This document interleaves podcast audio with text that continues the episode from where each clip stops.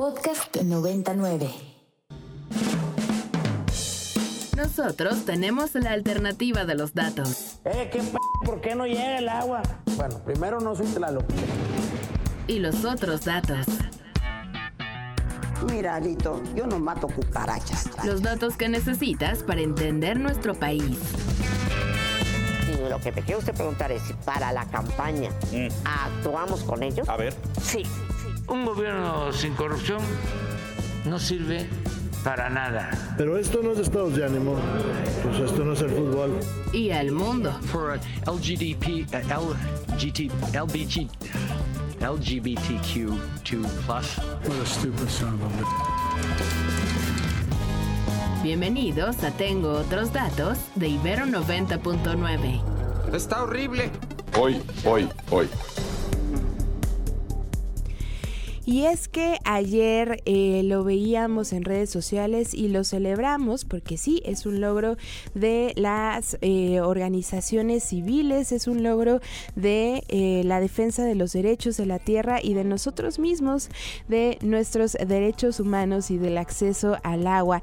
Y estoy hablando también de la ley del derecho al acceso, disposición y saneamiento del agua. Les contaba al inicio del programa, se trataba de una propuesta de la jefa de gobierno de la Ciudad de México, Claudia Sheinbaum, para la creación de estos llamados polígonos con factibilidad positiva que intentaban, sin tener mucha claridad sobre su distribución o sobre su limitación, eh, facilitar los trámites a nuevos comercios o a comercios y entonces también con eso facilitarles el acceso al agua sin tener claridad sobre la distribución y eh, sin ver que evidentemente hay colonias y alcaldías mucho más afectadas por el agua que otras.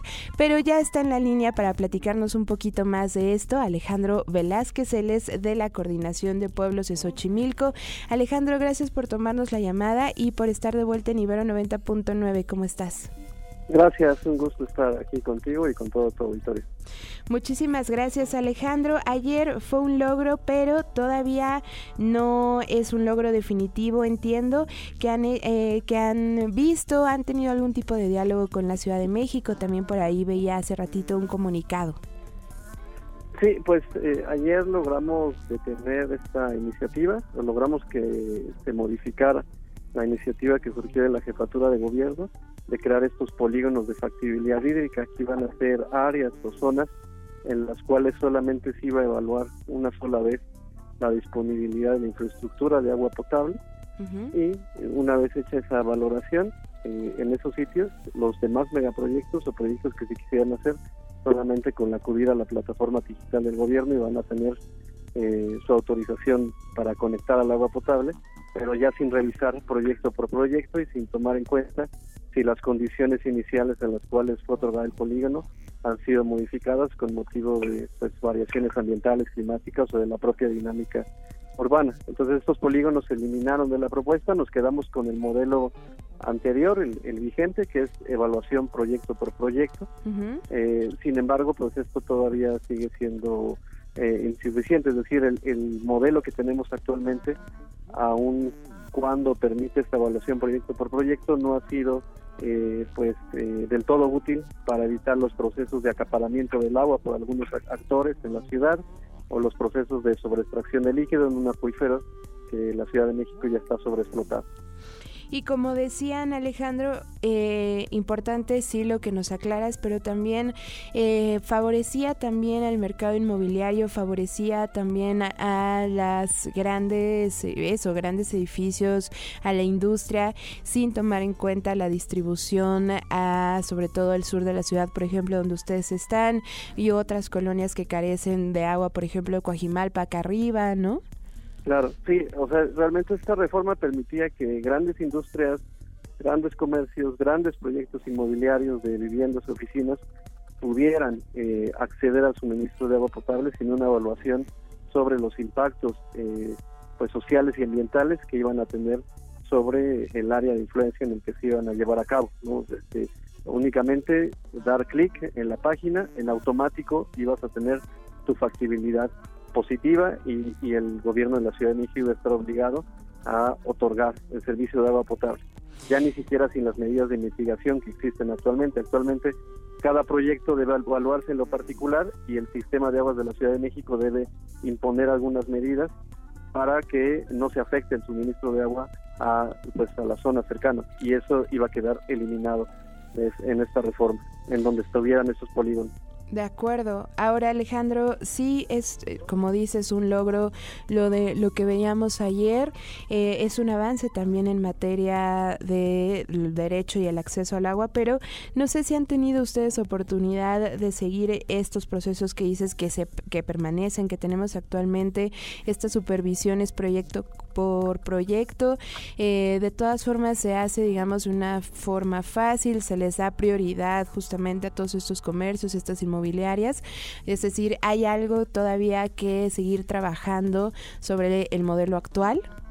Claro, el modelo actual es completamente insustentable. O sea, digamos que evitamos que fuera peor, pero lo que tenemos tampoco está bien. Eh, en ese sentido, pues sí, nosotros tenemos un diagnóstico, una eh, evaluación sobre la forma en la que el sistema de aguas de la Ciudad de México otorga la factibilidad a nuevos grandes proyectos comerciales y realmente este, más del 90% siempre son en sentido positivo.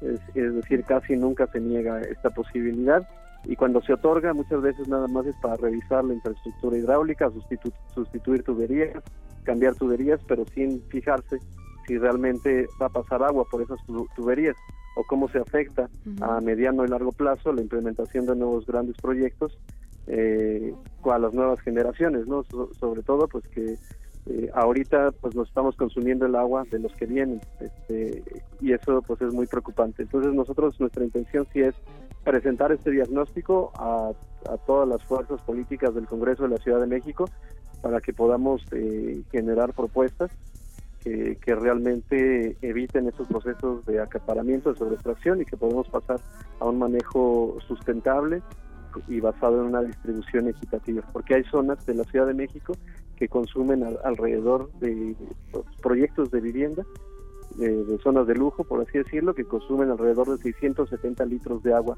eh, por vivienda al día, mientras en Iztapalapa apenas llega a los 50 litros. Entonces tenemos un acceso y una distribución muy desigual y eso es algo que tenemos que modificar.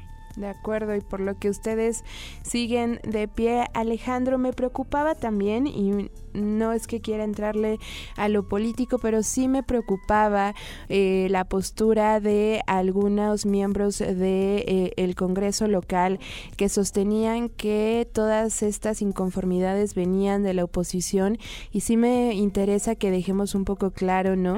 Eh, que la coordinación pues siempre ha luchado por sus derechos y por la defensa de su territorio Sí, mira, en realidad este, pues nosotros desde el inicio de esta coyuntura, desde que se presentó la reforma, nuestra crítica fue dirigida a ambas fuerzas este, políticas principales, no al PAN y a Morena, porque de, la jefatura de gobierno salió la propuesta de los polígonos y el PAN lo que hizo fue eh, retomarla, pero no eliminó los polígonos, solo agregó un mecanismo vinculante, dejó vivo el problema y nosotros siempre criticamos a los dos, este, tanto a lo que lo propuso como al que lo retomó, pero manteniendo la propuesta original. Eh, y en ese sentido, pues siempre nos hemos deslindado de estos usos políticos o partidistas. De hecho, fue muy lamentable ayer en el debate que se dio en el Congreso de la Ciudad de México que los diputados de ambas fuerzas políticas no discutieron a fondo el problema del agua.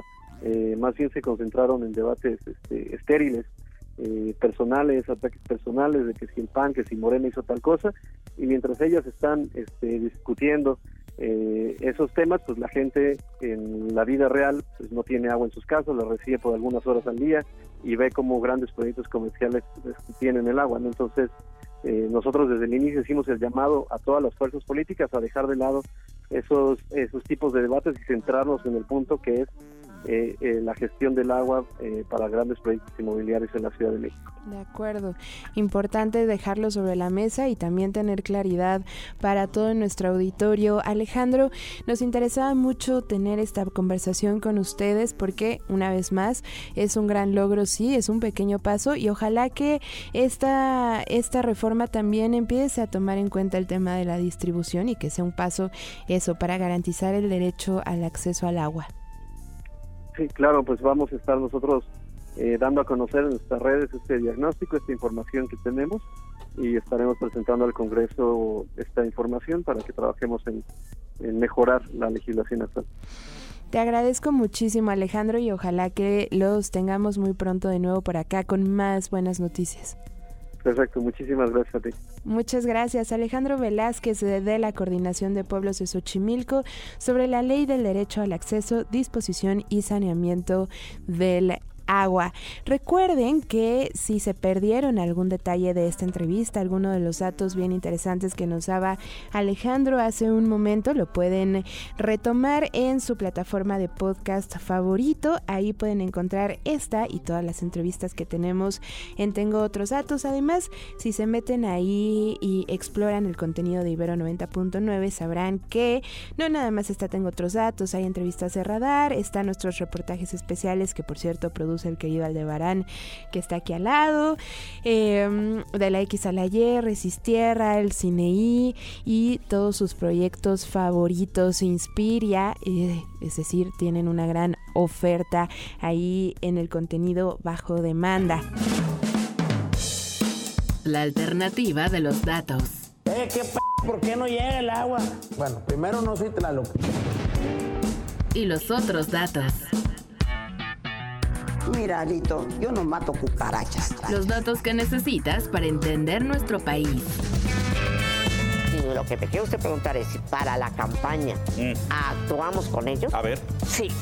Un gobierno sin corrupción no sirve para nada. Pero esto no es estados de ánimo. Pues esto no es el fútbol. Y al mundo. For uh, LGDP, uh, LGT, LBG, LGBTQ2+. What a stupid son of a ¿Escuchaste? Tengo otros datos de Ibero 90.9. Para más contenidos como este, descarga nuestra aplicación disponible para Android y iOS o visita ibero909.fm.